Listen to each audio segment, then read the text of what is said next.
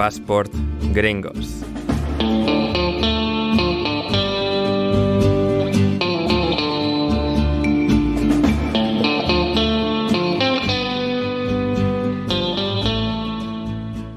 Bienvenidos a Passport Gringos, vuestro podcast favorito sobre deporte y cultura pop norteamericana. Hoy hablamos, nos adentramos en otro episodio, en otro precioso rincón de la historia del deporte estadounidense y esos son los famosos penaltis de la MLS. Cómo llegaron a ser tal, cómo son sus orígenes y cómo sus orígenes no están estrictamente relacionados con la MLS, comparamos con otros deportes y exploramos algunas otras bellas diferencias del reglamento de diferentes competiciones dentro del mismo deporte. Esto es Paz por Gringos y junto a mí, Ander Iturralde, está como siempre mi inseparable copresentador David Mosquera. ¿Cómo estás, David?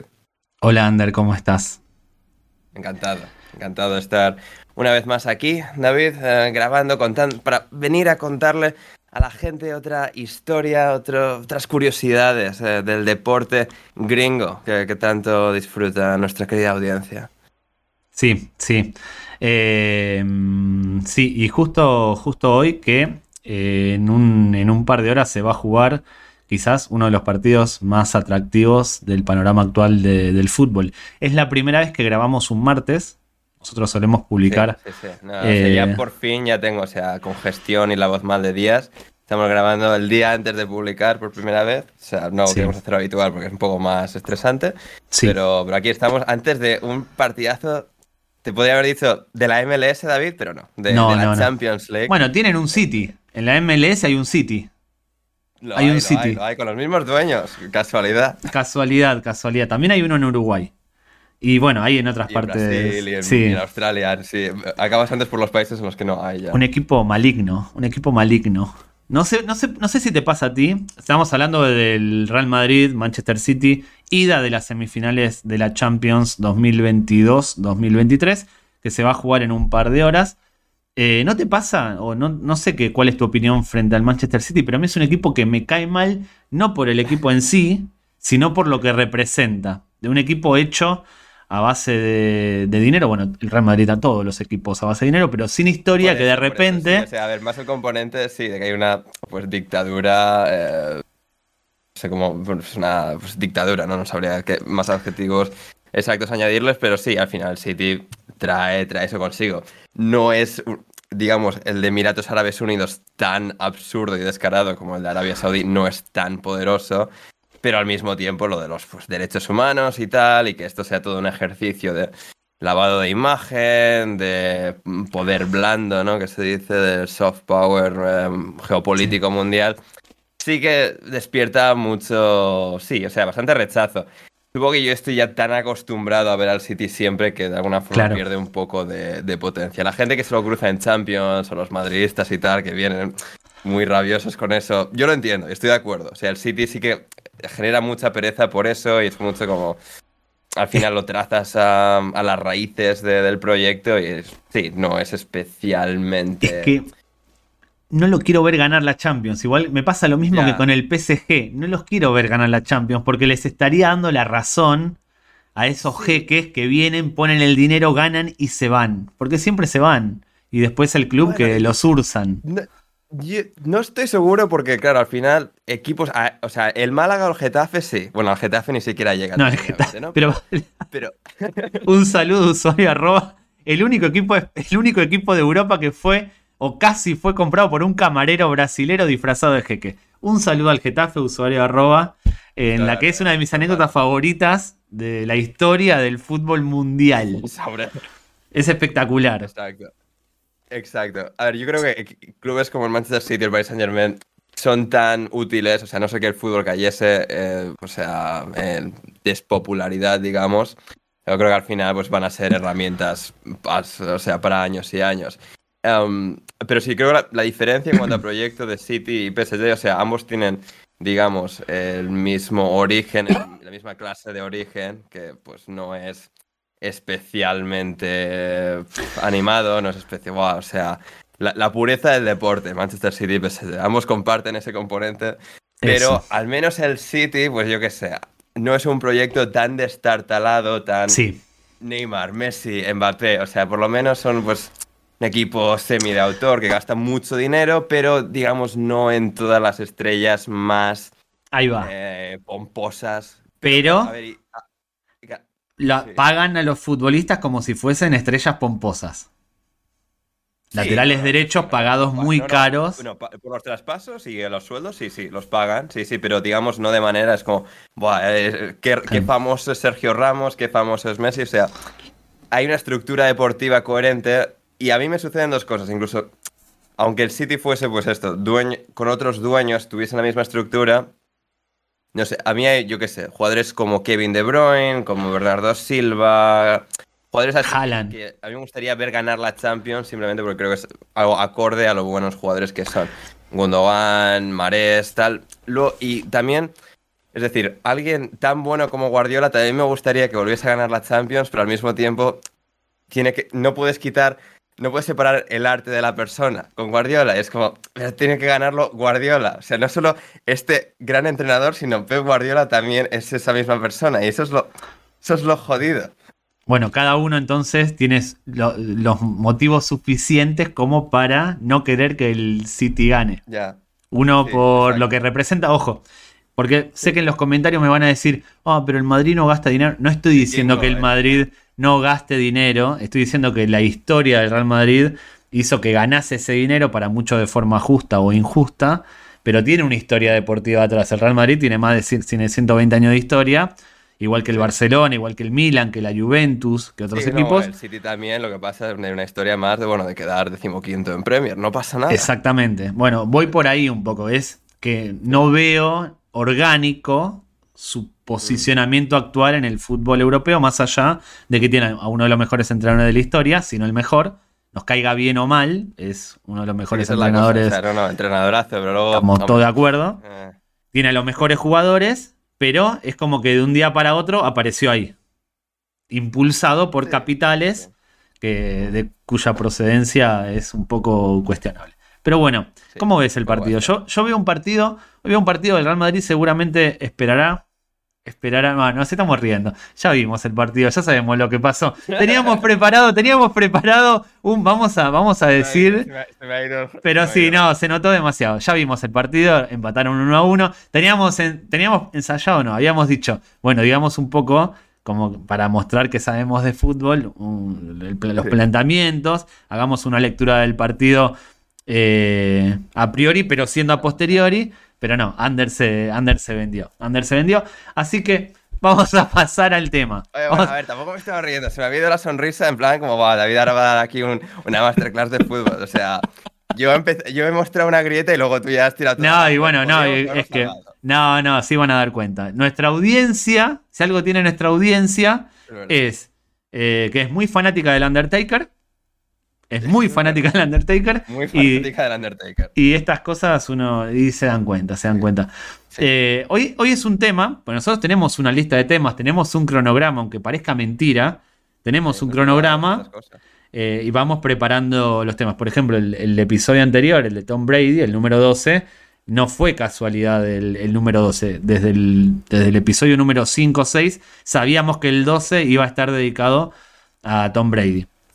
El de hoy es un episodio eh, que está motivado pura y exclusivamente por mi parte, por el tweet viral de todos los días, que es el de los penales de la MLS, los shotout de la MLS, que no hay un día que no pase por mi timeline de Twitter.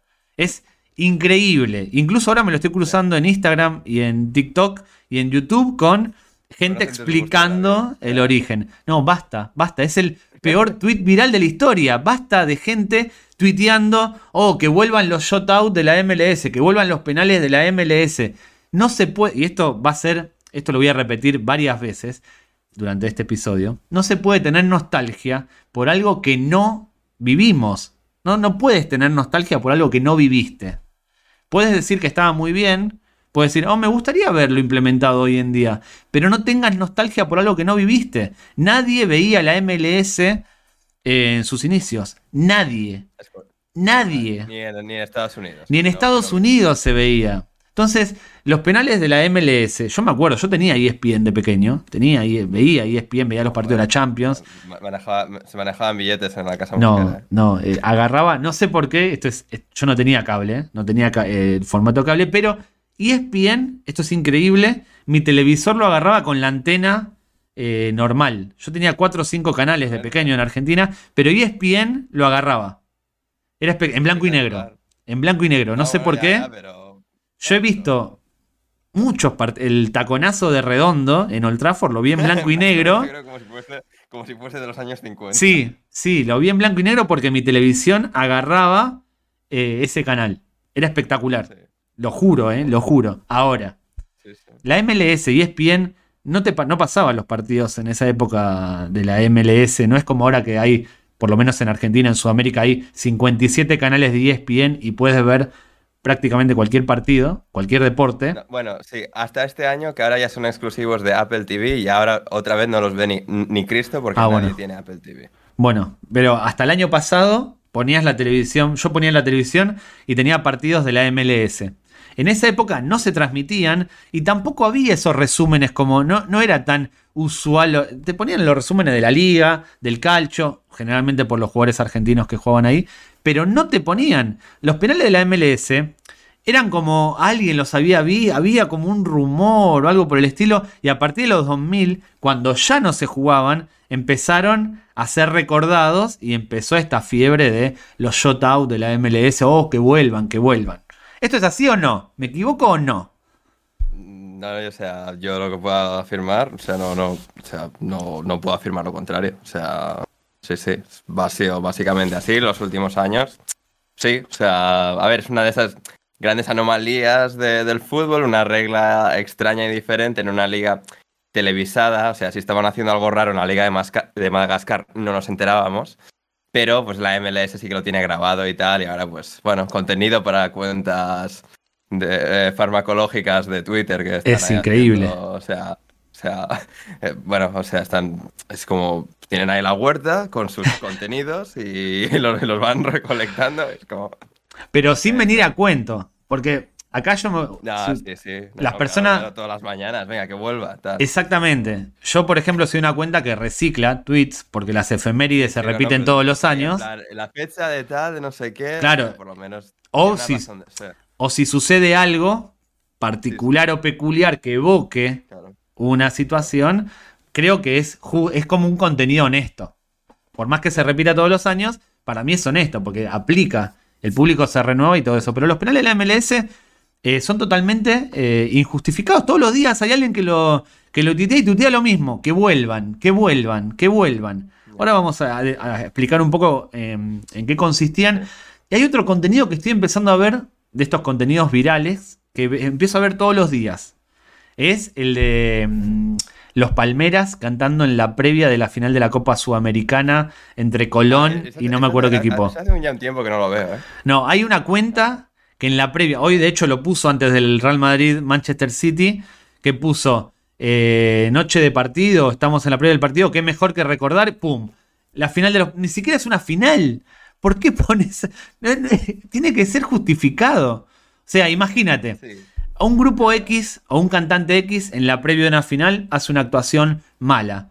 Bueno, creo que amerita poner, uh, nada, que, nada puede superar a los Palmeras en la final de la Sudamericana. Perfecto, contenido te lo puedo aceptar. Busca tweet, busca retweets. El día de la Super Bowl, el claro. de lo que sea. O de Eurovisión.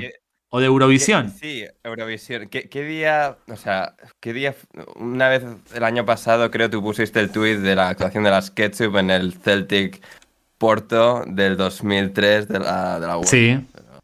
Que era en la previa, lo puse en la previa eh, de, una final. De la final, sí, de la final de la UEFA. De la UEFA, exactamente. Es una hace un año más o menos, sí, sí. Es. Pero. Es pertinente. En plan dirigido, en plan, vale, esto va aquí, no lo pones un, no sé, 20 de julio porque te apetece. Exactamente, bueno, los penales de la, MS, de la MLS son, el, creo que es el, es el tweet más repetido de la historia. No, tengo datos, pero estoy seguro porque todos los que están viendo esto vieron alguna vez el tweet, el reel, el TikTok, el short de YouTube o lo que sea. Todos lo vieron y nunca se explica en qué consistían. Bueno, se ve, ¿no? Pero cuánto duró, por qué se implementó, nunca se, nunca se explica. Nunca te ponen de ejemplo una sola tanda. Por ejemplo, la final de tal cosa se definió. No te dan más información porque no la tienen y porque hay que buscarla y eso lleva trabajo. Y para eso estamos nosotros, que sí ejercemos auténtico periodismo. Periodismo, periodismo. periodismo. becario, ponme el rótulo aquí, periodismo. Periodismo. A pongamos exclusiva. Hoy vamos a contarte el origen y te vamos a contar. Y además, quédate, quédate, porque vamos a contarte en qué otro país se implementó. Un país con eh, campeón del mundo en más de una ocasión. Ojo, ¿eh? ¿Y no es España? y no es España, no, claro. En más de una ocasión España no aplicaría. Bueno, depende cómo, en el, según Álvaro Velasco, España debería tener muchos más mundiales. Así que, pero no, no es España. en un país. más dinero también, sí. O sea, sí. Vas por gringos, debería tener dos millones de, suscriptores en YouTube. Ya, bueno. Sí, sí. Bueno, llevamos, bueno, sí, llevamos 15 minutos, todavía no hablamos del tema. pero en plan, deberíamos tenerlos ya. O sea, en plan, siguiendo la lógica de Álvaro con Españita. O sea. Sí, sí. Pero bueno, hablemos un poco de los penales de la MLS, contextualizando. Acá esto tenemos que explicarlo ya cuando vino Sergio Vilariño en el episodio dedicado al Cosmos les contamos que la MLS nace en el, año 96. Eh, antes de eso, en Estados Unidos había existido la NASL, pero había desaparecido. Hubo muchos años en los que Estados Unidos no tenía una liga organizada de fútbol. No, no había, no, existía. Post Mundial 94 surge la MLS. Exacto, eh, exactamente. Porque claro, los llamamos los penaltis de la MLS y son la competición a, a la que más la relacionamos, pero ya eran parte de la, de la Nasser. Era, eh, fue uno de los pequeños reductos que se mantuvo, porque la MLS tenía esta idea de de alguna forma dividir y ya, o sea, partir caminos con todo lo que el legado de la Nasser, que no hubiese nada relacionado por el fracaso estrepitoso que terminó siendo.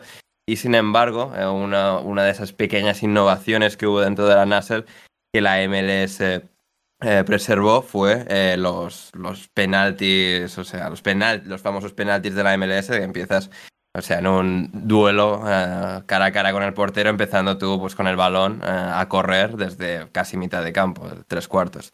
Y, claro, ya era algo que, que, lo hacían y de, que lo hizo el propio New York Cosmos. Hablamos del Cosmos con Vilariño. Eh, Beckenbauer, Carlos Alberto, Pelé, todos estos, eh, y efectuaron, participaron en, en los penaltis de, la MLS y era algo que incluso a los jugadores, curiosamente, algunos de ellos, Cruyff, eh, Beckenbauer, Carlos Alberto, habían mencionado que, les gustaba como, innovación. Y es algo, e, ese componente es, interesante de cómo surge ahí, bueno, se, se, surge también inspirado en otros deportes, que también podemos entrar en eso, pero se traza en fútbol antes de la MLS, incluso antes de los años de, vacío existencial que había en, Estados Unidos, porque no había liga profesional organizada a nivel nacional. Y, sí, o sea, hasta el Cosmos estaban ahí ya haciendo piruetas con el balón delante del portero. Pero nadie menciona nunca, con los shotout o penales de la MLS o penaltis, nunca nadie menciona que Pelé definió así series. Nunca nadie lo menciona, pero ¿por qué? Porque nadie veía la, la en España, en Argentina, fuera de Estados Unidos. Y, tampoco nadie, o sea, nadie, yo qué sé, tampoco no cuesta mucho verlo. O sea, es un plan, haces un par de búsquedas sobre los penaltis estos y te salen cosas. Claro, pero, es... ir más allá del vídeo y, uf, o sea, más de tres minutos del vídeo ya demasiado. Y sí, y esto es como, como dice, como dice Ander, esto es una de las pocas cosas, no, la, una de las pocas cosas no. Lo único que se mantuvo de la NASL eh, cuando em, comenzó la MLS, como ya digo, en el 96 se realiza la primera temporada o se juega la primera temporada de la MLS. La NASL termina en el 80, ¿puede ser? ¿En qué año termina la NASL? 84. en el 80. O sea, ya desde el 80 al 84 es caída abajo, pero eh, digamos el 84, si no me equivoco, significa ya el, el final, toda la liquidación de los bienes y tal de, la liga. Y... Sí, de hecho no se mantienen equipos. No hay ningún equipo de la NASL que haya sido el primer eh, parte del primer grupo de equipos que participaron en la MLS. Estados Unidos estuvo entonces del 84 al 96 sin competición nacional y organizando un mundial en el que llegan octavo de final. God bless you, America. God bless you, América. Somos los mejores, David. Somos, los mejores. Eh, pero bueno, los penales, los penales de la MLS, como decimos, el único que se mantuvo y era. Quiero conocer el origen, Ander. ¿De dónde corno sacaron los estadounidenses la idea de definir partidos terminados en empate con una serie de 5 de 5 shotouts por equipo, 5 mano a mano por equipo, en el que el delantero o el atacante, desde casi mitad de cancha, tiene 10 segundos. ¿Cuánto tiempo? No, eran 5. 5 segundos para avanzar y batir al guardameta rival. ¿De dónde viene esta idea? Si no me equivoco, eh, proviene de el hockey sobre hielo, que es donde eh, tenía, es decir, era algo que surgió eh, en pues, lo que ya era un deporte en Estados Unidos con, digamos, una estructura de funcionamiento del juego parecido al fútbol. Dos porterías, no son 11 contra 11, pero sí 6 contra 6, incluyendo al portero. Y, y, claro, pues mm, habiendo un poco esta cultura en Estados Unidos más acentuada que en muchos otros sitios y digamos, más acentuada en comparación con lo que es la, el espíritu mundial del fútbol, que es, bueno, si se empata no pasa nada. En Estados Unidos les molaba la idea, no, aquí, aquí hemos venido a que haya una resolución clara y que no tengamos que vivir en ambivalencias extrañas. No, no, aquí queremos un ganador y un perdedor, los fracasados y los vencedores. Sí. Em, es increíble. Pero, momento, pues, una pregunta totalmente de ignorante. En la temporada regular de hockey, ¿hay empate? No. No, no hay empate, esa es la cosa. O sea, porque en, hockey hacen lo que hicieron en la MLS durante esos cuatro años, que todo partido que termina en empate va a, este, a este shootout, a este duelo que, tienes con, el portero. Es, es decir, el, penalti, o sea, lo que es el penalti en, en hockey sobre hielo, o sea, la versión del fútbol de un penalti en hockey sobre hielo es esto. Empieza el patinador agarra la pastilla en medio campo y va hasta la portería e intenta superar al portero, intenta marcarle un gol.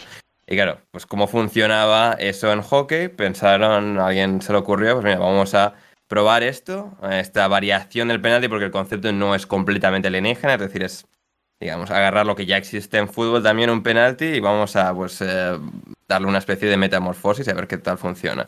Y así es como pues, en, hockey se extendió. A partir del penalti, pues como decimos los partidos, hacemos una tanda. E igual que hay una tanda de penaltis en, fútbol, pero esto, la, mecánica de cómo funciona ese penalti es distinta. En la, en la que de alguna forma existiendo de manera.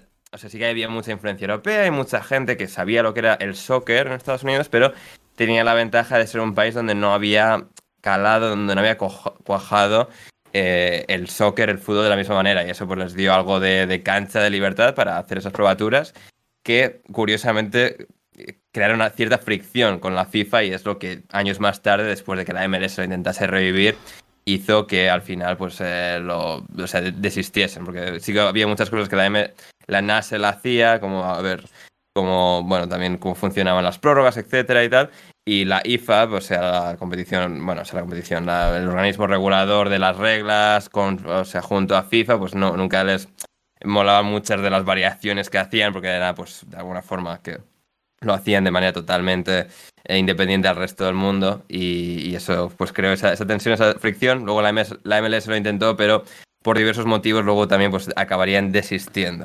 Es que al principio, al, principio, eh, cuando, cuando estaba la NASL, eh, no, no, existían todavía las definiciones por penales en el fútbol o no se, no se utilizaban. Había un montón de competencias, ya sea sudamericanas o europeas, eh, rondas eliminatorias que terminaban en empate y tenían que jugarse un partido, un tercer partido, un cuarto partido, hasta dictaminar el, ganador. No estaba el concepto de definiciones eh, desde los 12 pasos u 11, 11 pasos, 12 pasos, ahora me meteré. 11 metros. 11 metros o 12 pasos. No sé, bueno, se entendió la idea.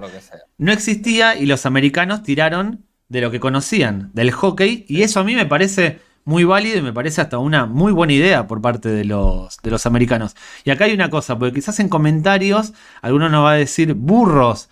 Eh, antes del hockey sobre hielo existía el hockey sobre césped y por eso, bueno, desconocemos el origen del hockey sobre césped. lo desconocemos. Si no le importa a nadie el hockey sobre hielo, y esto lo sé, por experiencia propia, imagina el hockey sobre hielo, ¿eh? No, pero más, más allá de eso, supongamos que el hockey sobre hielo, acá estoy hablando total, me pongo un, un sombrero de ignorancia. Más, mm, supongamos que el hockey sobre césped o el hockey sobre patines es el que inventa los shotouts o ese nombre.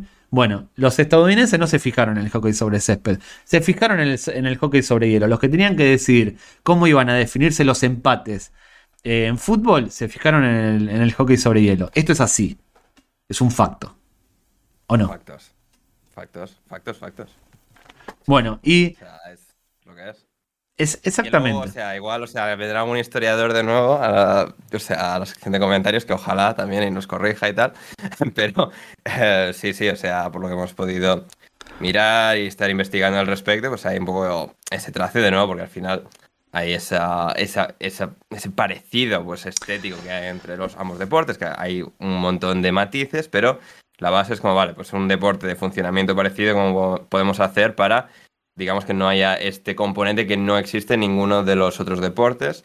Em, o sea, en la, NFL sí que existen curiosamente los empates eh, hoy en día, pero digamos, hay tantas anotaciones distintas que es mucho más improbable que haya eh, un, empate en, la NFL, en el fútbol americano. Eh, en béisbol juegan eternamente, o sea, ha habido partidos de 14 horas, o sea, enfermedad mental, o sea, es como, o sea, no sé si tanto como 14, pero partidos en una determinadas 4 de la mañana, una cosa que... No, no, y, en baloncesto, las prórrogas que son... Sí, sí, no, pero claro, en béisbol es más jodido porque puede ser un día que nadie anote y nadie anote. Y en baloncesto por lo menos estás anotando todo el rato y es difícil que te vayas a ir a más de 3, tres prórrogas, a más de 15 minutos de prórroga. Em, pero, pero claro, y, y, es algo que en la MLS, pues como al final siendo un deporte de baja anotación, pues bueno, para que no haya tantos empates, pues em, os ofrecemos este presente. Sí, y de, hecho era quizás, o sea, una de las características fundamentales del deporte norteamericano de equipo es lo que comentábamos, no, hay empates, no, les gusta empatar a los norteamericanos. Y en el caso del fútbol, que para los americanos, al menos en sus inicios, era un deporte aburrido, lo demuestran el número de espectadores en algunos partidos del Mundial 94, no, no había un interés porque eran partidos de 90 minutos en los que no había muchas anotaciones, a los norteamericanos les gusta o están acostumbrados, y con razón, a ver anotaciones constantes. Eh, no hay un deporte norteamericano en el que no se produzcan emociones. El fútbol es un, es un deporte en el que es más fácil empatar 0 a 0 que 4 a 4. Esto es así eh, mundialmente. Entonces, la idea de meter shotouts a mí no me parece mala, eh, incluso ya en el 96 con la MLS, porque le da un poco de emoción. Imagínate, está tu equipo empatando a 0 a 0, un partido malísimo, pero sabes que al final, con el empate, va a haber al menos 10 mano a mano. Hay cierto gusto, hay cierto interés, hay cierta, hay cierta diversión en eso. Yo banco la, como, como idea y como, como ejecución, me parece muy buena la, crítica, no, la crítica no es con, eh, con los pena, no es a los penales de la MLS. Con los, tuiteros, con, los tuiteros que reciclan contenido constantemente. No, y con, y con esto que ahora vamos a hablar después, de, eh, de querer cambiar un deporte tan tradicionalista como es el fútbol. En realidad, como es el deporte en general, es muy difícil meter innovaciones en los deportes, cambios de normas o de reglas profundas en los deportes. Porque somos todos tradicionalistas. Pero bueno, eso lo hablamos más adelante. Y el, fútbol también es muy tradicionalista porque ya es muy popular, ya la gente lo tiene. O sea, cuando menos popular es un deporte, más fácil es porque hay menos resistencia. Exacto.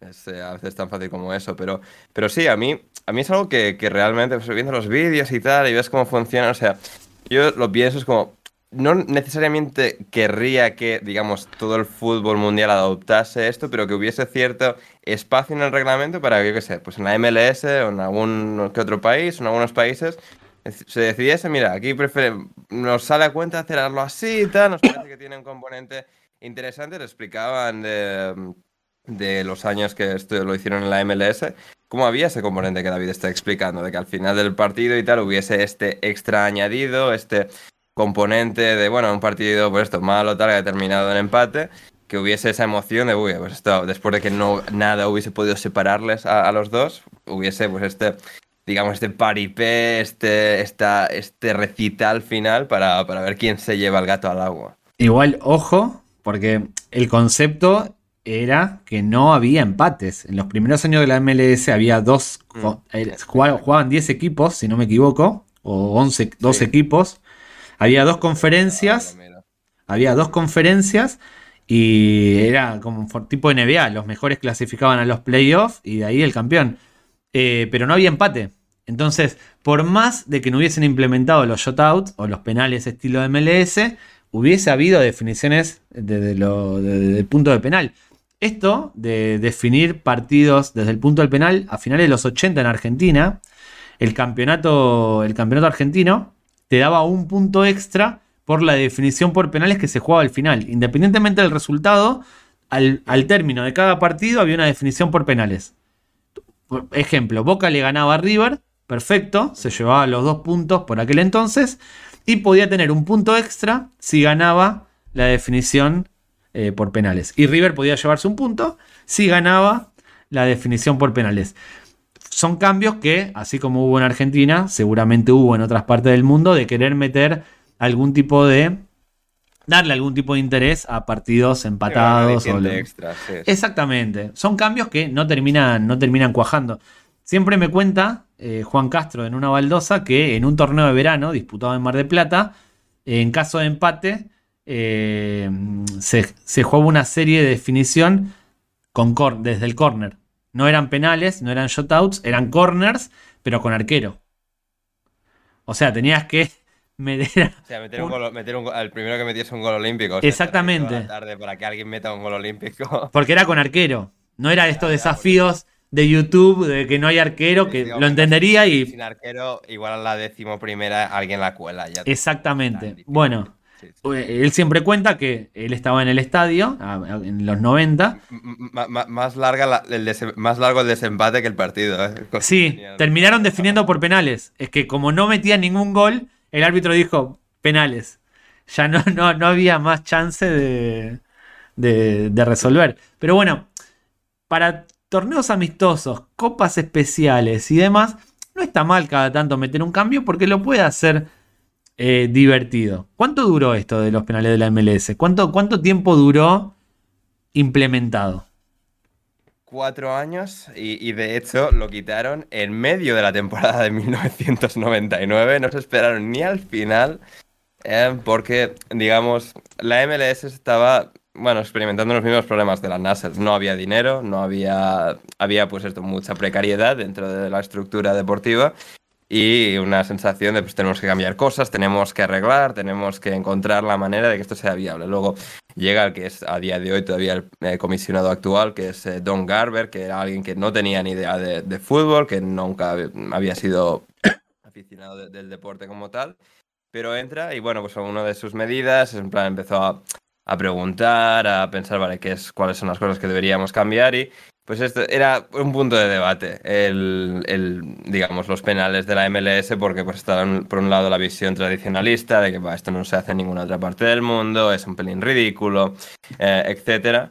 Y claro, bien, y él tenía la perspectiva de que tenemos que, digamos, atraer a los fans más puros, más puristas que hay del soccer, porque al final, como quinto deporte del país, necesitas que haya un poco o sea, capturar la, lealtad, digamos, de los más fervientes fans del fútbol como tal, que en este caso, pues en muchos sentidos, podían ser los más puristas o tradicionalistas. Creo que quizás seguramente fue algo no excesivamente, yo creo, relevante, es decir, yo creo que si lo hubiesen mantenido podrían haber tenido éxito igual, porque hay muchos más cambios que suceden, digamos, a la MLS y a nivel económico y cómo funcionaron que les hizo llegar a, digamos, parajes más verdes, pero fue una cosa que se terminó diciendo así, pues por, digamos, lo, extraño que era en comparación pues, con lo que es el fútbol en el resto del mundo, pensaron, eh, vamos a cambiarlo, aunque otra cosa que, o sea, lo quitaron, lo cambiaron,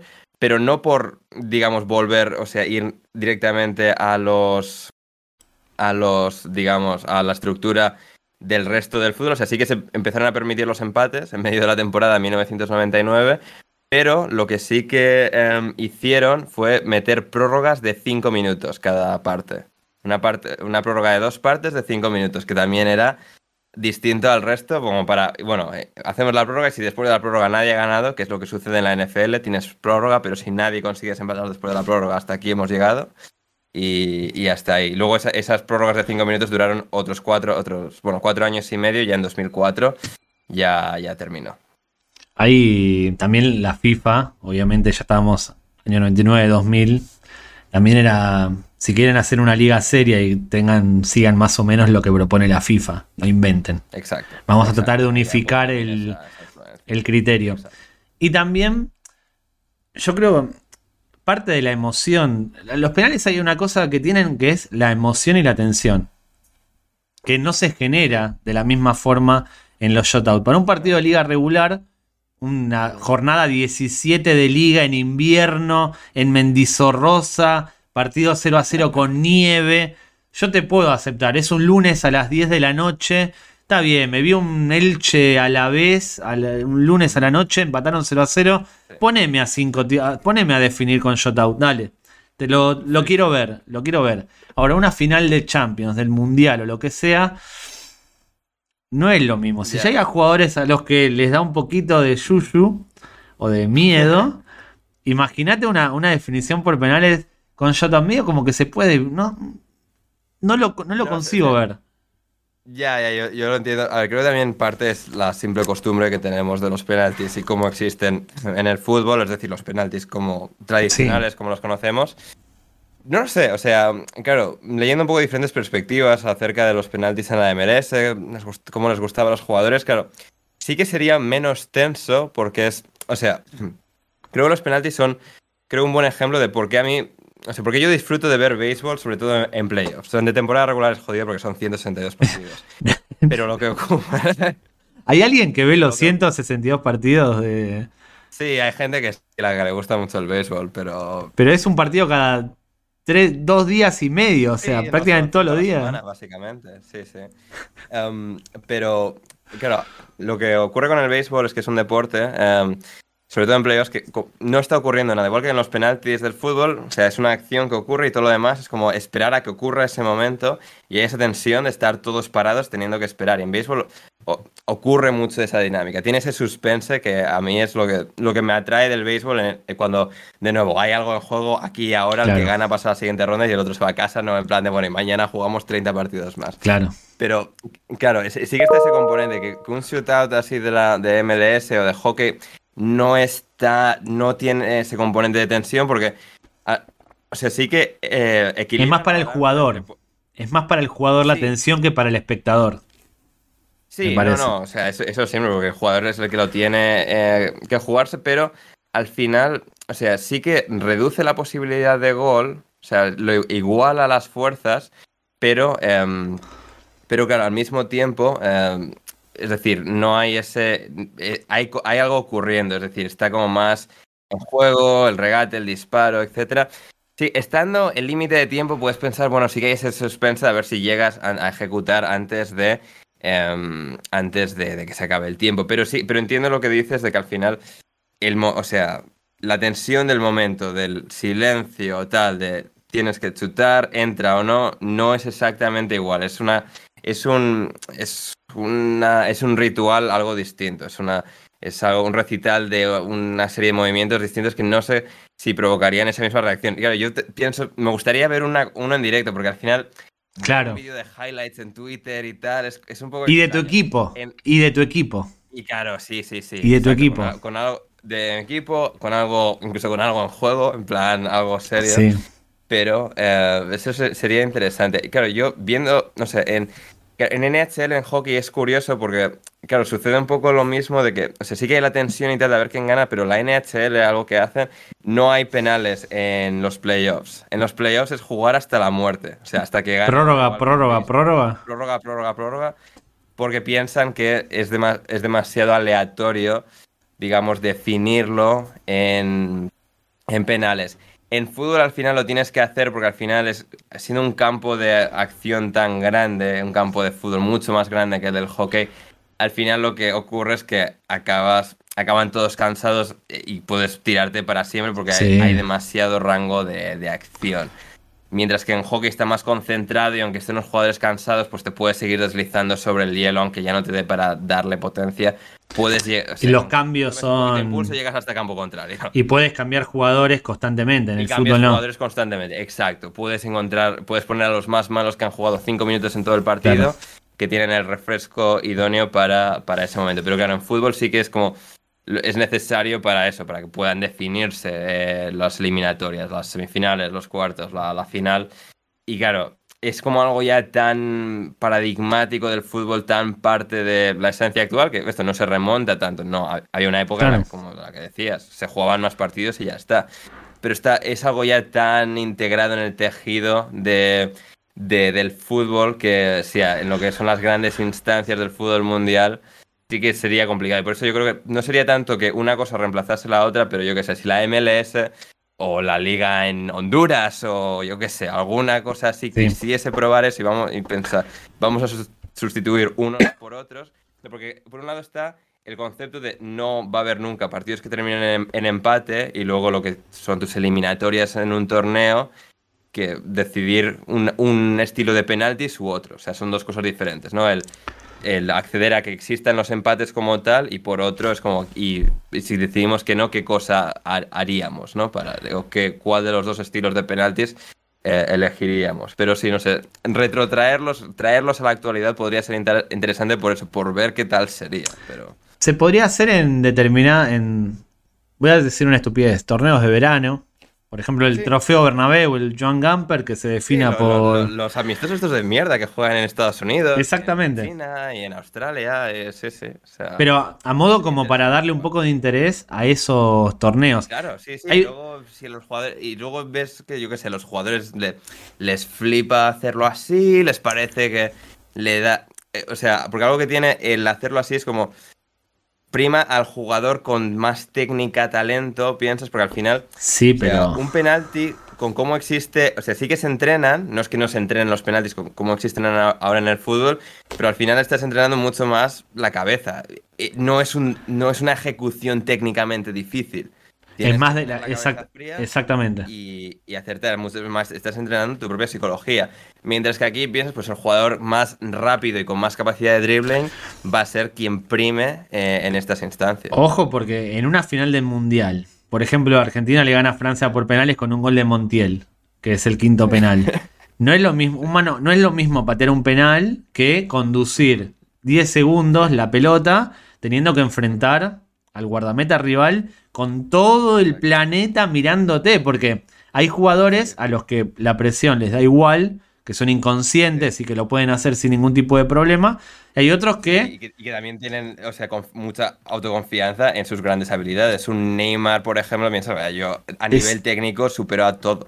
Sí, pero quizás en el, en el tiempo que está tras, que transcurre de que mm. se da inicio a la jugada hasta que convierte, se le llena la cabeza de dudas. Neymar se le acabaría el tiempo. No fallaría, pero se le acabaría el tiempo. Bueno, ahí está. Habría, para mí, a nivel exhibición, funcionaría muy bien porque los jugadores estarían todos em, relajados. Porque los que jugamos al fútbol a nivel amateur o fuimos federados en alguna ocasión y demás, en los entrenamientos al término, a veces jugábamos a los shutouts.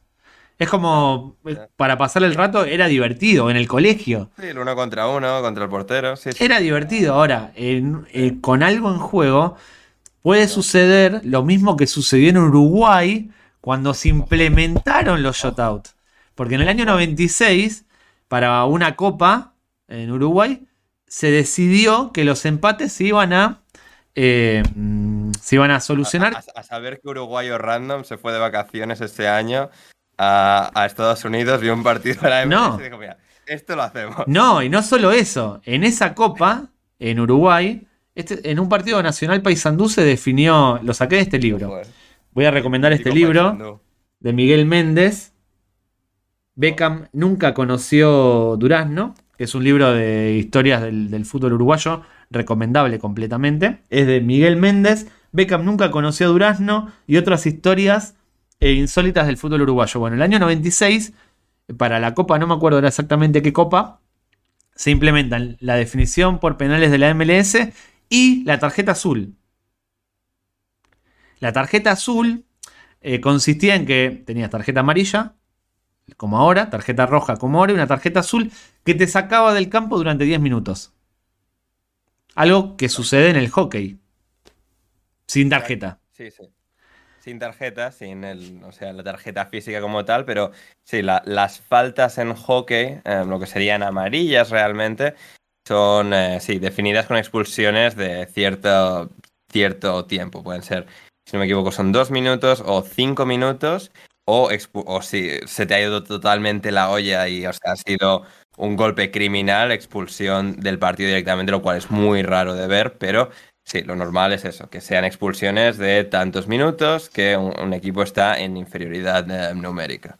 Y esto, esto me da pie para decir que em, pensar en voz alta, qué bonito sería un episodio dedicado a la NHL, hacerlo tipo lo que hicimos con la WWE, con el Pressing Catch, NHL for Dummies. Qué lindo, qué bonito sería. Que, lo ponga en comentarios. Si la... que ponga... Sí, queremos, queremos que nos expliquéis las eh, reglas del hockey, un poco a no, que con el wrestling. Exacto. A ver, también dando a entender que es un deporte que no tiene el componente que teatro que con el wrestling, que tiene todo su, propio mundo. Pero sí, tiene, hay muchos, muchas peculiaridades del hockey en comparación con el, con el Si hay entre todas nuestras plataformas, YouTube, iBox, Spotify, Google Podcast y Apple Podcast, 10 comentarios diciendo queremos un eh, hockey sobre hielo for dummies. La gente ya está pidiendo más contenido de hockey de cuando yo hice la cosa, cuando hicimos el de la Unión Soviética. O sea, ya la gente tal, si la gente... Nos ponen 10 comentarios. 10 comentarios. Hockey para dummies en total, en iBox, en Spotify, en, YouTube, en, YouTube. en Twitter, en Instagram. Eh, lo hacemos. lo, haremos, lo haremos. Bueno, lo, va a hacer Ander conmigo de partenar, porque yo de hockey, yo lo necesito. Yo lo necesito, yo lo necesito. Bueno, en Uruguay se implementó para esa copa tarjeta azul y shutout de la MLS y solo se realizó una ejecución. Y de esa ejecución de 10 penales, creo que fue en un partido entre Nacional y Paysandú, solo se convirtió uno. Solo se convirtió uno y con polémica. Los, uruguayos en, la Liga Uruguaya del 96. No, ojo. Ahí el tema. De virtudes técnicas. No, no, no, no. Es que ahí, ahí, está el, ahí está el tema de lo que digo. Los uruguayos son muy competitivos. No por nada ganaron dos mundiales, asterisco, cuatro mundiales. Según el que esté escuchando, va a decir dos o cuatro. Eh, pero son muy competitivos y seguramente la definición no se la tomaron en broma y se la tomaron en serio. Llegó incluso a tener polémica. Creo que el único gol de esa definición lo metió Pablo Bengochea y hubo polémica. Eh, los que recibieron el gol dijeron que había tardado más de los 10 segundos que estaban establecidos para recorrer los metros y convertir. Claro. habría que mirar desde dónde empezaron, ¿no? Porque, o sea, físicamente en la MLS se empezaba, digamos, trayendo un poco el concepto de cómo se medían, cómo se miden las cosas en Estados Unidos y cómo se miden también, cómo está el campo estructurado de la NFL.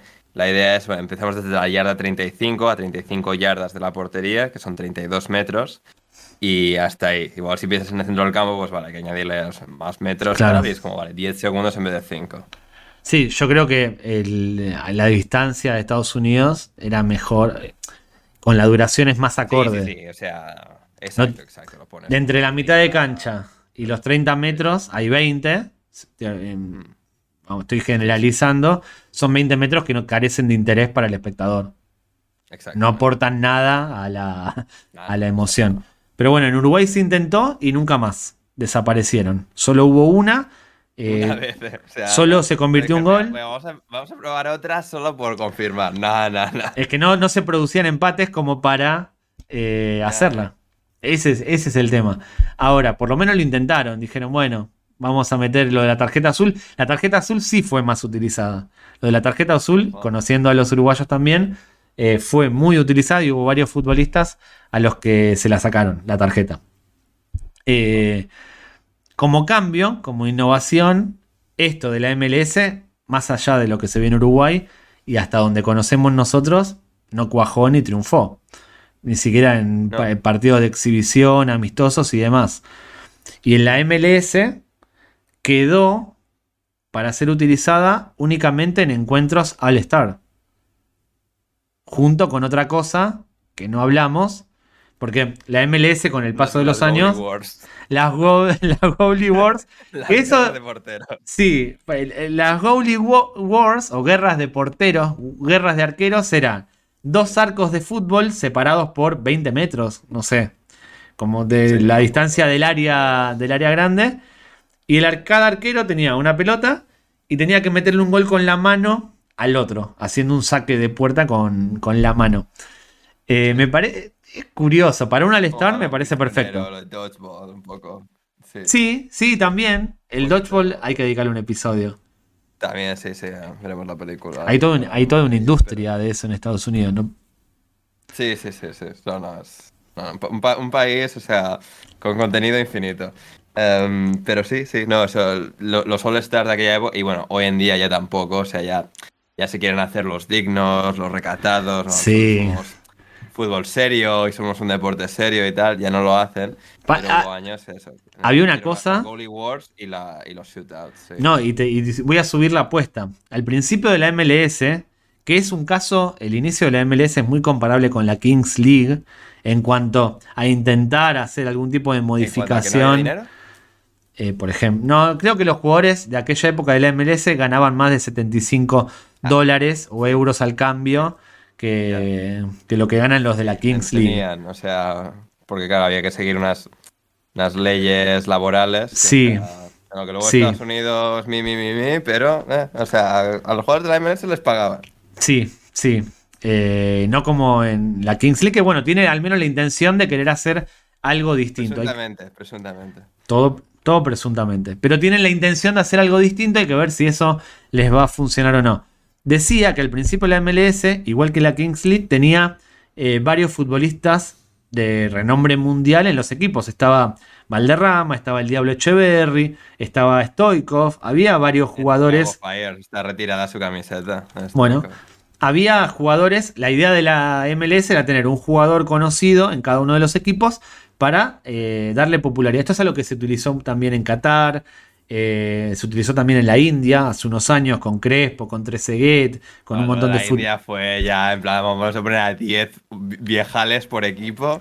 Bueno, pero fue también la idea de la. Fue también la idea de la MLS que la Kings League también lo, estos que vienen a cambiar el deporte usan técnicas que se usaron en otras ligas, trayendo a Ronaldinho, trayendo...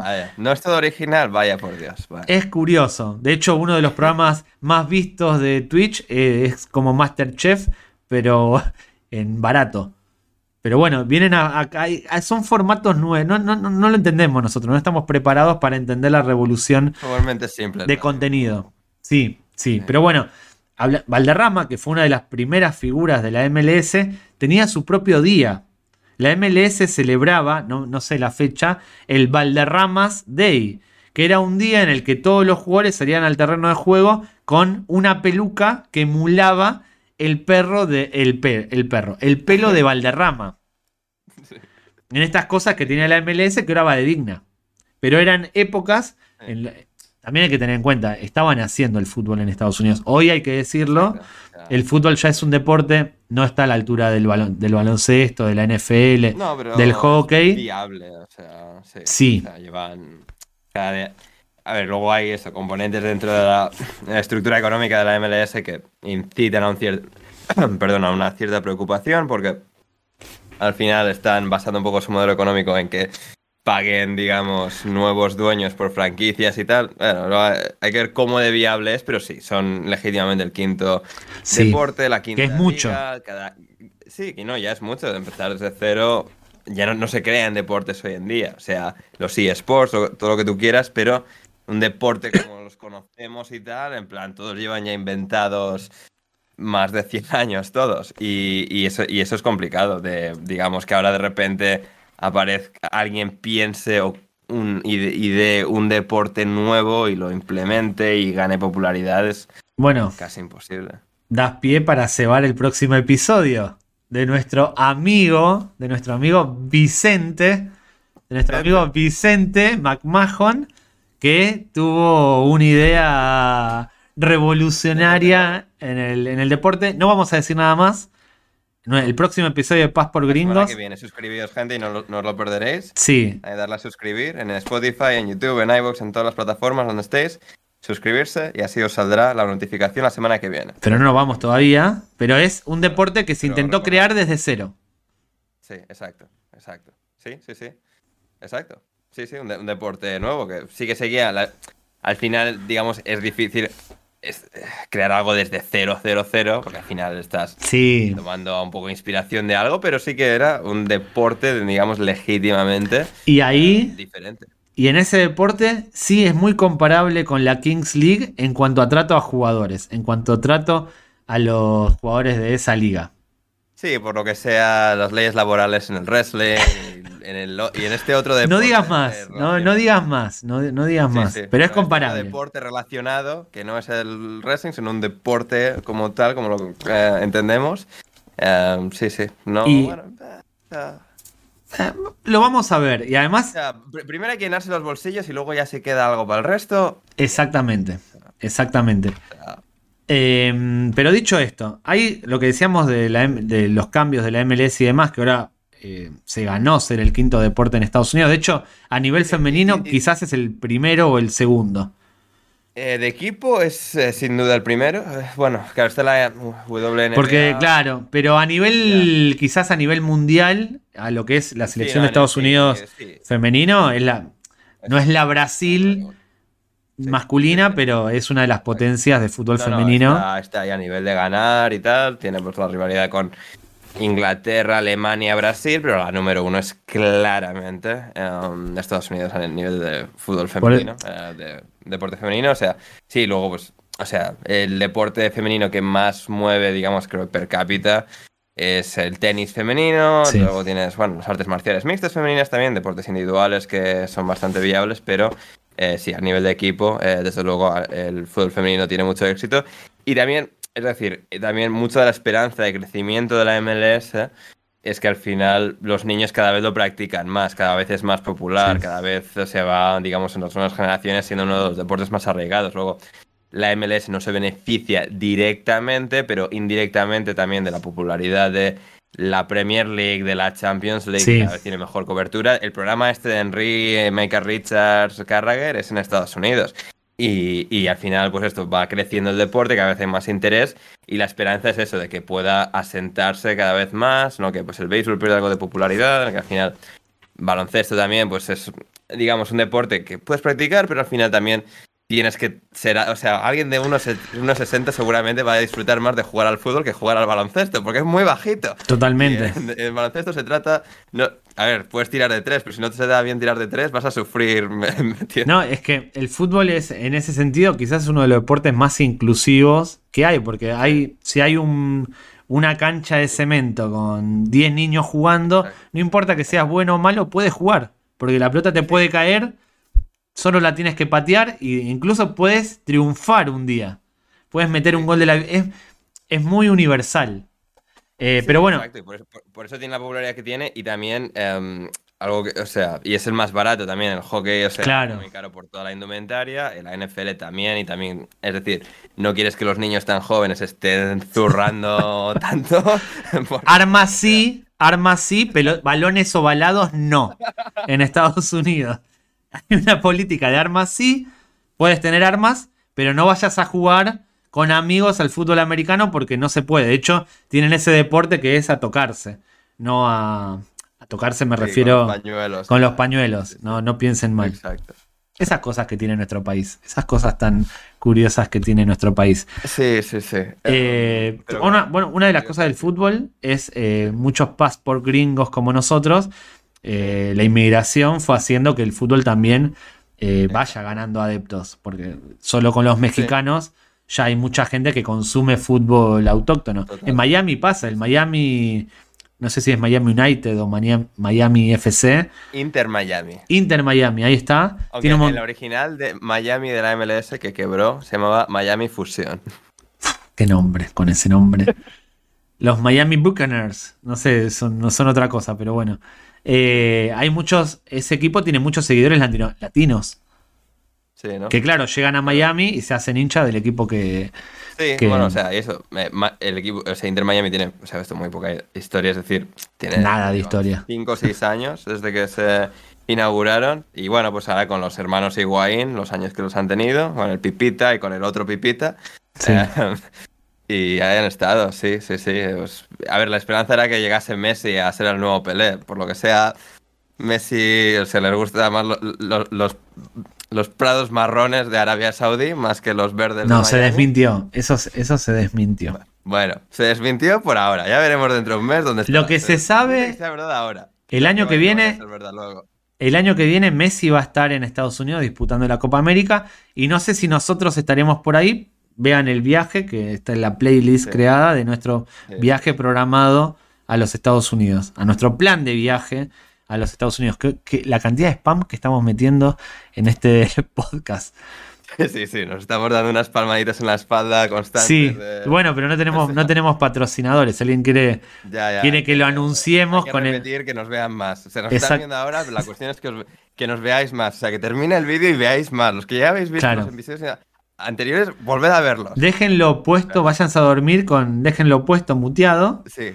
y se van. Exacto. Y se van. Si y en la. trabajar, dejar el ordenador puesto con la lista de reproducción y que siga. Y de los compañeros también. puesta. y de los compañeros de trabajo y de- en la facultad, en las universidades también. Pongan todos los ordenadores eh, con play. Denle play.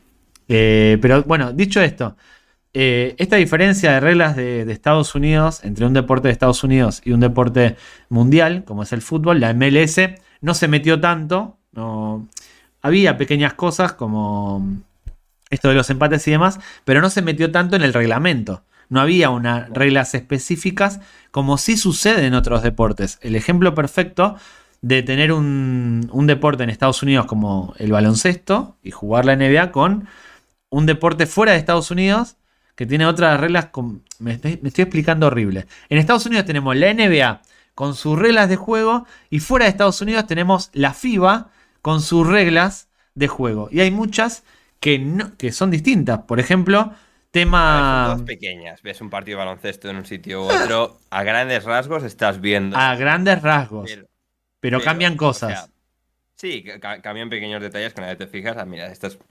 Todo, un montón de pequeños matices que cambian. Eso es verdad. sí. Y, y esto es no, es no es algo nuevo, sino es algo que se arrastra desde tiempos inmemoriales. La duración de los partidos es distinta. Correcto.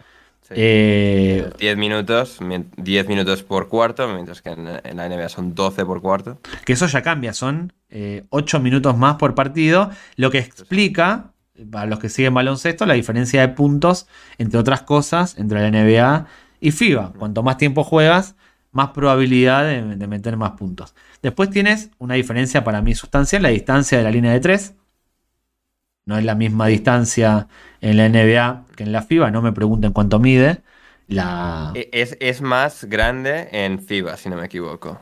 Bueno, ahí está, ahí es O sea, una no, dif- es más, es más grande. O sea, está al revés. O sea, en la NBA está un poquito, o sea, está un poquito más lejos. Claro. Pero el, ar- el arco no es un arco exacto y desde la esquina en la NBA estás más cerca de anotar de tres, o sea, estás más cerca del aro y en, y en FIBA es homogéneo, digamos, estás tan lejos o cerca del aro desde cualquier punto de la línea de tres. Bueno, eso es un cambio que hoy en día eh, el que tira bien en, en FIBA va a tirar bien en la NBA, independientemente Mm. un poquito de la distancia o la posición, pero bueno, es un cambio. No sucede en otros deportes. En Estados Unidos, en el fútbol, el área grande no es distinta al área grande de un partido de Honduras. Eh, es lo mismo. la- hay unas reglas Sí, o sea, específicas para sí eso. O sea, las reglas son las mismas. En algunos sitios tienes campos más pequeños, o sea, proporcionalmente siguen las mismas proporciones. Eso. Pero pues, en Inglaterra de toda la vida, pues en campos más pequeños, antiguos, tal, de equipos Pero la FIFA te, menores. la- tienes un margen de metros, pero siempre Eso tiene que es estar en el mismo. No, no, tiene que estar el mismo, pero hay cierta variación, lo se decía, pues vas a un campo más pequeño, Sí, sí, sí. beneficia más a Pepito, tal, pero proporcionalmente siguen la, la misma estructura. sí. Sí, ahí eh, todo reglamento. Es como lo del como lo del césped de Xavi, que es muy corto, muy largo, lo que sea. Hay una, hay un estándar, hay unas reglas Pero- para el césped. sol, David, y el- pero ¿y cómo le da el sol? O sea, Es increíble. Nos quejamos. Al principio del programa hablamos de Guardiola. Y, y lo que viene después, ¿no? Es como. Guardiola, por lo menos, el tipo ganó absolutamente todo y puede decir lo que quiera, porque tiene una espalda enorme. Ya vi como entrenador, ¿cómo puede poner ese tipo de.? No, no, no, Hombre, no lo Xavi entiendo. iba a ser más pesado que Guardiola, por lo que sea, se podía ver venir. ¿eh? Y menos ganador. Y menos ganador que Guardiola, a No, nivel sí, entrenador. seguramente, pero, pero pesado, o sea, incluso gane o no, o sea, porque Xavi ya daba la tabarra con esto cuando jugaba, ¿eh? Sí. O sea, Iniesta se iba a vender helados tan tranquilamente. Xavi tenía que Sí. pues, eh, recalcarnos lo de la altura del césped. Pero- Porque es, si no, si no gano, no, no, no, no está bien que tú ganes eh, de ninguna manera, ni a mi forma ni a la tuya. No sirve tu victoria. Solo puedo ganar yo.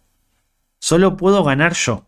Y solo está bien Bueno, ganar como lo hago yo. Porque alguien quiere jugar al fútbol y el otro no. O sea, David, es que solo es Sí. justo. Hoy, hoy, bueno, ya y seguimos avanzando. Es increíble como el gol del Real Madrid y Manchester City empataron 1 a 1. El City en el primer tiempo habrá tenido un 80% de posesión. El gol de Real Madrid vino de una contra. Camavinga condujo la pelota, se la tocó a Vinicius, metió el gol. Ese gol no tendría que haber valido para muchos porque no, no estuvo precedido por 100 pases en el borde del área del Manchester City. Al parecer la única forma que existe, la única forma aprobada eh, por mucha gente es tocar la pelota. Hay que tener la posesión. Sin posesión no se puede jugar al fútbol. Tendría que haber hecho un shootout, penaltis de la MLS al acabar el partido 1 a 1. Claro, exactamente. Sí. Pero claro, ahí también jugarían cómo definen. Si conduce mucho, si define de una manera, de la otra y demás. Eh, pero bueno, básquet y, y básquet NBA y básquet FIBA es uno de los deportes con más diferencias. Sí, Creo que los pasos. se pitan de manera diferente, hay un criterio distinto. No, ahí te corrijo. Ahí te corrijo. Los pasos se pitan en FIBA, en la NBA. No se pitan los pasos. Bueno. David, o sea, aquí de nuevo el papel hay que defender todo lo americano. Todo lo americano bueno y todo lo no americano malo, ¿eh? Si hay algo que me gusta, si hay algo que me gusta son esos videos de LeBron James corriendo con la pelota en la mano. 20 metros. Es espectacular, el tipo corre, corre, corre. otro lado El, rey, el rey tiene, el rey va a su paso, el rey va a su paso con la pelota, bueno. Uno. Hay, o sea. Yo no soy un gran fanático del baloncesto. Veo, veo baloncesto FIBA y veo baloncesto NBA tu épocas. Pero lo de LeBron James conduciendo la pelota es espectacular. Agarra la pelota, da 10 pasos, la vuelca y no pasa absolutamente nada. Después eso sucede mucho, que eso, esto es una crítica al COI y a los que organizan lo- los mundiales, que a los, Estados Uni- a los estadounidenses nos abren mucho la mano con esas cosas. es como que se permite a los estadounidenses eh, jugar más como NBA en campeonatos FIBA. No se los sanciona tanto como a otros. Puede ser, puede ser. No, es que, o sea, to- todo el baloncesto no NBA que veo, o sea, literalmente las finales de España-Estados Unidos de las Olimpiadas 2008-2012, algo habré visto desde entonces, pero no prestando suficiente atención. No viste a Argentina campeona de los Juegos Olímpicos. El 2004 fue eso. Sí. Eh, No, me, me pillaron demasiado joven. no el equipo, el primer equipo que le gana al Dream Team. También le- en las semifinales del 2002 también le, le gana, lo deja Bueno, fuera. sí, a ver, ya, pero vale, sí, Dream Team como extensión, o sea, Dream Team en mi cabeza vale, es el equipo del 92, luego por extensión, um, Sí, claramente, claramente. Hay que dedicarle un episodio al Dream Team del 92. sí, sí, sí. claro. Sin duda el único Dream Team. O sea, el único. Sí, sí, sí. El Sí, único. sí, no, y luego vamos a luego vamos a hacer el episodio crossover híbrido de el día que Estados Unidos perdió en las Olimpiadas con Argentina y como pas por gringos a la Argentina. Me gusta, me gusta. Bueno, eh, ¿qué otros deportes hay con diferencias o te suenan con diferencias? Por ejemplo, lo estábamos hablando esta tarde, eh, existe, o sea, una dinámica interesante es que en Estados Unidos existe, a ver, nace todo del cricket, ¿no? Pero, o sea, existe el béisbol y existe el softball, que, digamos, en, en competiciones organizadas, es decir, muchas veces lo que se juega, indiferentemente de- del sexo, del género, eh, masculino o femenino, a nivel aficionado se tiende a jugar más al softball porque es un campo más pequeño, es una bola más grande. Es decir, hay son deportes técnicamente diferentes y es a nivel aficionado, con los amigos y tal, suele ser algo más común jugar al softball que, al béisbol. Pero a nivel organizado eh, existe una dinámica muy curiosa y es que a nivel organizado, profesional, universitario, el béisbol es de no de manera estricta o explícita, pero de facto es un deporte masculino y el softball es deporte femenino. Es decir, ves partidos de softball en la tele universitario, que todos son partidos femeninos. Eh, en el que por lo que sea, y hay vídeos que lo explican y tal, y historias de por qué un poco por inercia se ha acabado en esta, en esta tesitura, pero se, se juega al softball, que es esto. Un deporte estructuralmente igual que el béisbol, pero eso de nuevo, como es un campo más pequeño, es una bola más grande, se lanza de manera distinta, es decir, en béisbol lanzas, digamos, por encima de la cabeza, mientras que en softball, digamos, es por debajo. como en cricket. Como en el cricket. Como en cricket, exacto. Exacto, exactamente. Y. O sea, pues sí, como en, en cricket hay ese, tipo de lanzamiento.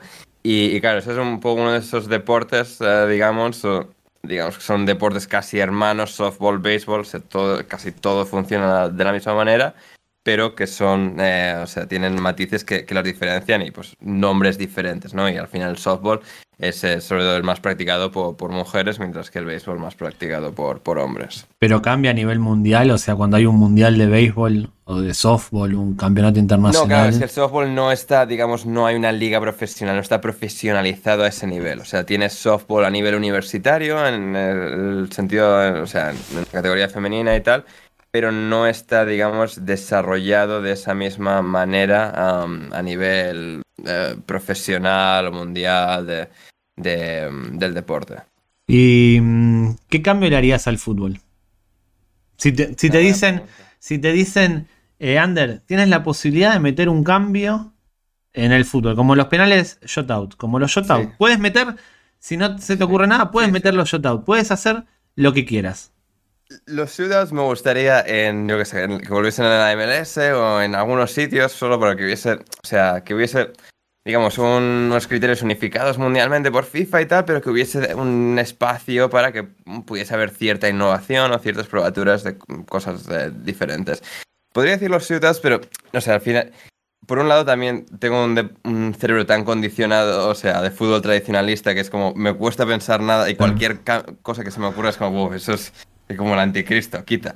Pero em, con todas las polémicas que hay con el bar y tal, o sea, algo que siempre pienso, y la polémica que hay sobre todo con el fuera de juego, es que claro, como hay tanta tensión de cómo se mide, de dónde se mide, del milímetro de tal, yo, o sea, mi, en mi cabeza, es decir, la única alternativa para que no haya, no, es que por milímetros, es que ah, no debería dar igual y tal, yo lo haría, o sea, interpretable como los penaltis o las faltas o cualquier otro tipo de falta, que al o las manos o lo que sea, que al final hay el componente de interpretación. Y lo haría interpretable simplemente para que, porque claro, luego muchas de las quejas, no, es que cuesta cinco minutos, las repeticiones, el, el mirar al milímetro, el medir con el software y tal, el ojo de halcón, todo esto.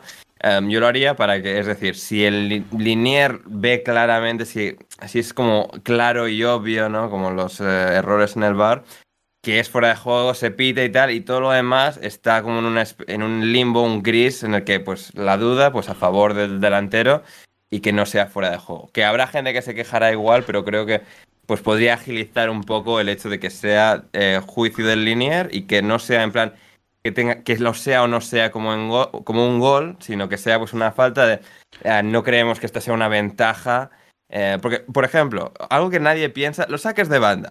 El balón sale por un sitio y luego va el lanzador y tal, y se tira, corre 5 metros para allá y, y, nadie le importa. Y nadie está, no, es que hay que, que posicionarse exactamente donde ha salido.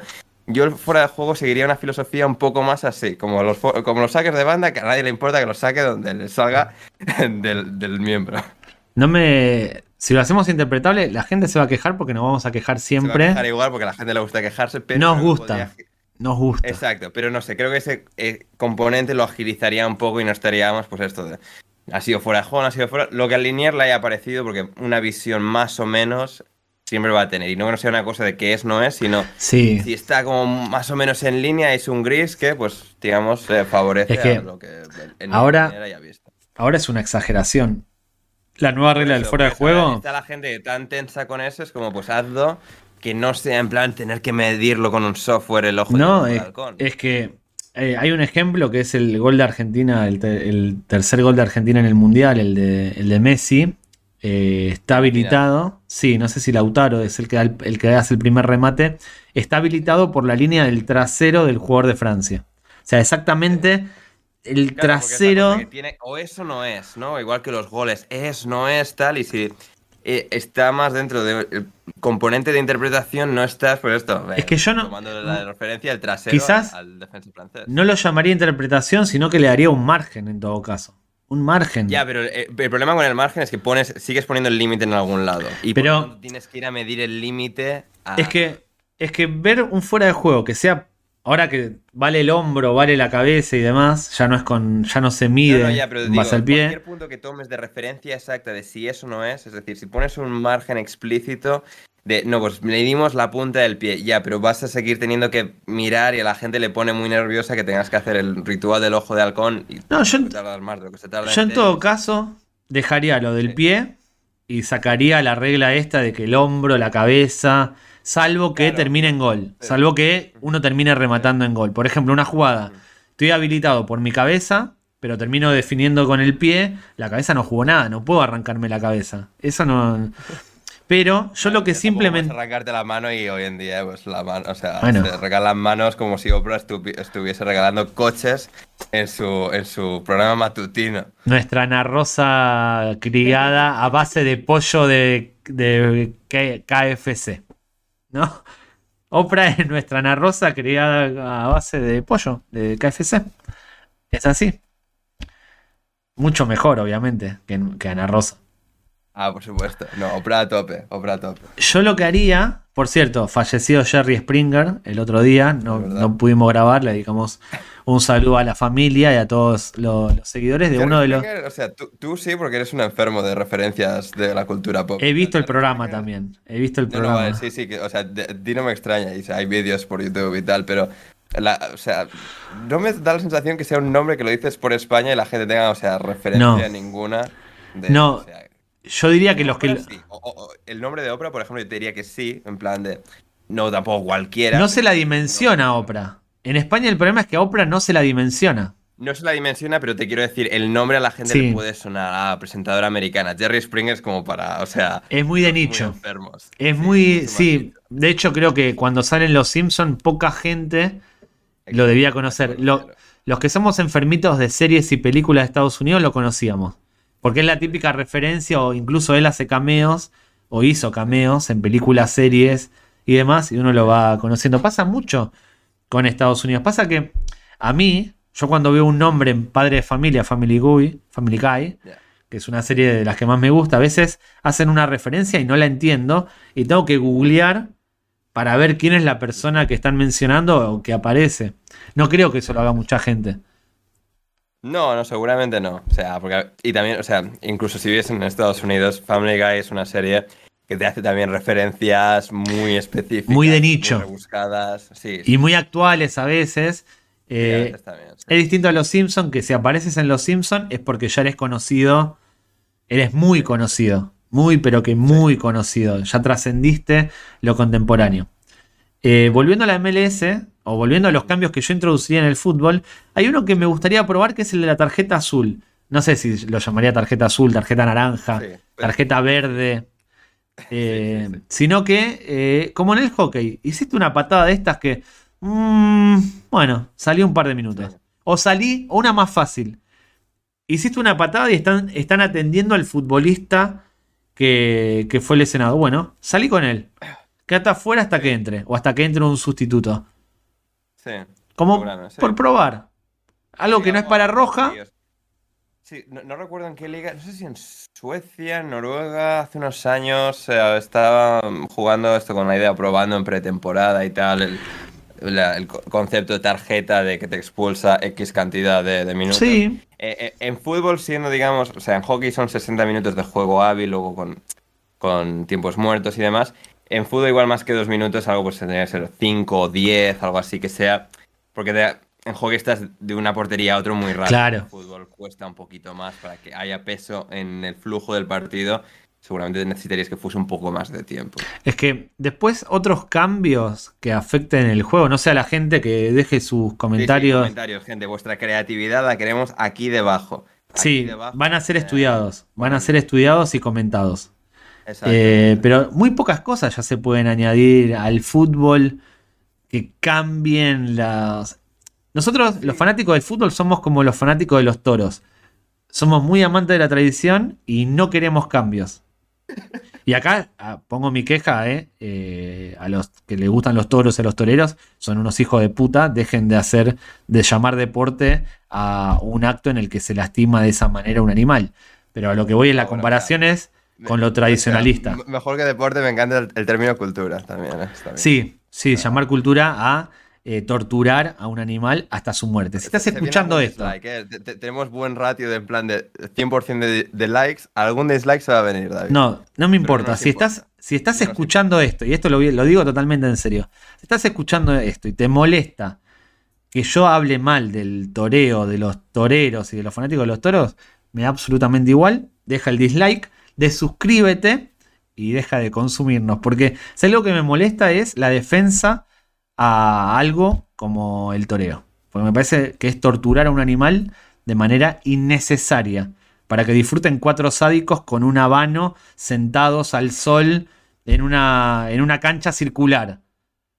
En una plaza de toros que es circular, que no tiene ningún tipo de sentido. Vayan a ver jugar al fútbol, vayan a ver jugar al básquet, vayan a ver a Ana Rosa Quintana. yo más he visto, no en persona, pero sí en televisión retransmitido. O sea, para mí, la Plaza de Toros de Madrid es donde va Red Bull a hacer los eh, eventos de, los Monster Truck.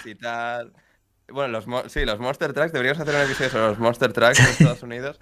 Pero, o sea, lo que es el, o sea, el no World, no el Rally Cross, pero, o sea, los, las motos y lo que son todas las, digámoslo, cuando es así, no me, no me viene el nombre, pero ya me sabéis, los, las, piruetas que hacen con las motos, ya me Sí, sí, sí, bueno, eh, esta nuestra, esto obviamente es gratuito, quizá no tendríamos que estar hablando de esto, pero ya llegamos a un nivel en el que lo podemos decir. Nada me molesta más incluso que un tipo como Calamaro, argentino, que se haga el fanático de los toros, que hable en madrileño y que haga una defensa ultranza de esa atrocidad de acto. Nada me molesta más. Nada me molesta más. Sí, sí, sí. No, esto, sí. O sea, filosóficamente de acuerdo. Y, o sea, tratando también, antes mencionábamos el béisbol, eh, estaba mirando diferencias que hay en el béisbol, por ejemplo, de una liga a otra. No hay prácticamente ninguna. La única cosa es que en Japón la bola es un poquito más pequeña y el, la zona de, strike es un poco más eh, estrecha también. Se dice eso, que... los japoneses, ¿no? Bueno, bueno, ahí está, está David.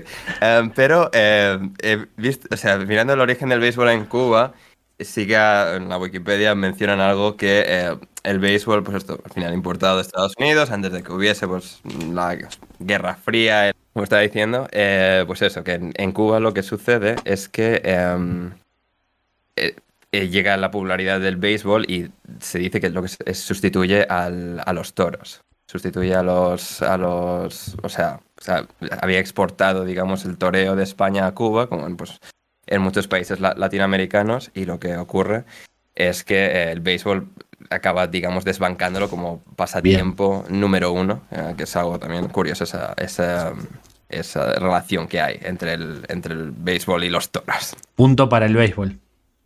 Mm. Punto para el béisbol. exacto, exacto, exactamente. Sí, sí, sí. Y pues eso, eh, ¿algo más? ¿Algo, ¿Nos queremos meter con alguien más antes? No, no, no tampoco nos metimos con nadie que valga la pena. Alguien que disfrute viendo cómo torturan a un animal.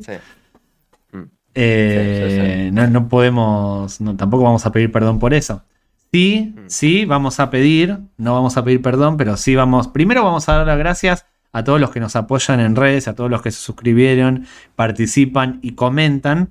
Los escuchamos, los leemos y tomamos las sugerencias para eh, futuros episodios. Es algo que estamos haciendo. Nos gusta este ida y vuelta, estas interacciones que tenemos en los que añaden información, corrigen información o aportan cosas que, no, que, dijimos mal.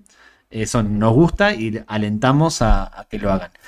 Después de haber dado las gracias, pedimos también que eh, se suscriban, que pongan like, que comenten y demás para favorecer el algoritmo y que esto eh, siga creciendo. Si quieren que nos metamos con más gente, también pónganlo en comentarios. Somos esclavos de nuestras palabras, somos esclavos de ustedes de momento y le vamos a hacer caso y lo vamos a hacer. Mm, exactamente, exactamente. Y nada, eso, seguimos a, en redes sociales, en arroba gringos, en Twitter, en Instagram, en TikTok, en todas partes. Suscribíos si no lo habéis hecho ya, en YouTube, en Spotify, en iVoox, Google Podcast, Apple Podcast, donde sea que nos escuchéis a David en arroba Ronaldinho, a mí en arroba Anders Hoffman. Tenéis el tweet de David también, donde habla de un montón de cosas de, fútbol también siempre. A mí como en la Premier League en alineación de vida. Eh, y eso, nada, poco más por hoy. Él es David Mosquera. Gracias David por estar con nosotros. Gracias a ti, y, nada, volvemos la semana que viene con un montón de contenido maravilloso más aquí en Passport Gringos.